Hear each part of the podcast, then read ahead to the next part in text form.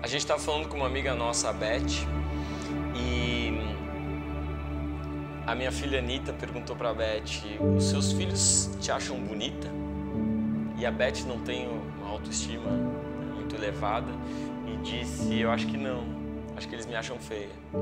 E aí a Anitta perguntou: Mas você diz eu te amo para eles? Você abraça eles? Porque isso faz toda a diferença para uma pessoa nos achar bonita. E eu achei super bonito isso, quando a minha filha que sacou isso. Que o eu te amo tem poder.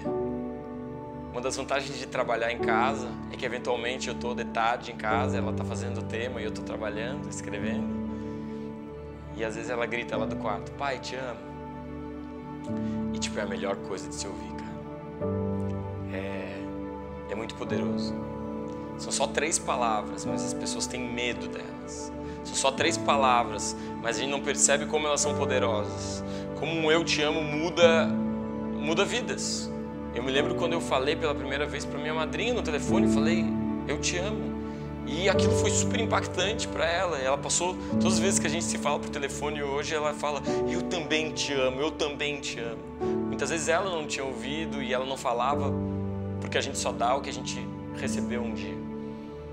Eu me lembro quando eu comecei a namorar minha esposa, Ana, e eu falava, eu te amo. E aquilo era poderoso e aquilo nos deixou mais próximos. A coragem de dizer eu te amo nos deixou mais próximos e fortaleceu o nosso relacionamento. Eu me lembro uma vez que a Anitta estava com o pai da Ana, meu sogro, e disse: Eu te amo, vovô. E eu acho que meu sogro nunca tinha ouvido isso, cara. E ele começou a chorar. E aquilo foi muito forte para ele. E ele tentou começar a falar para os filhos: Eu te amo. Mas não conseguia. Ele tentava falar, mas ele ficava constrangido. Ele achava bobo. É que o Eu Te Amo é tão poderoso que as pessoas têm medo. O meu sogro morreu sem falar Eu Te Amo para os filhos. Eu tenho certeza que ele se arrependeu disso. Eu Te Amo, ele constrange. Eu Te Amo, ele liberta. Eu Te Amo tem poder. E nunca é tarde para começar a praticar.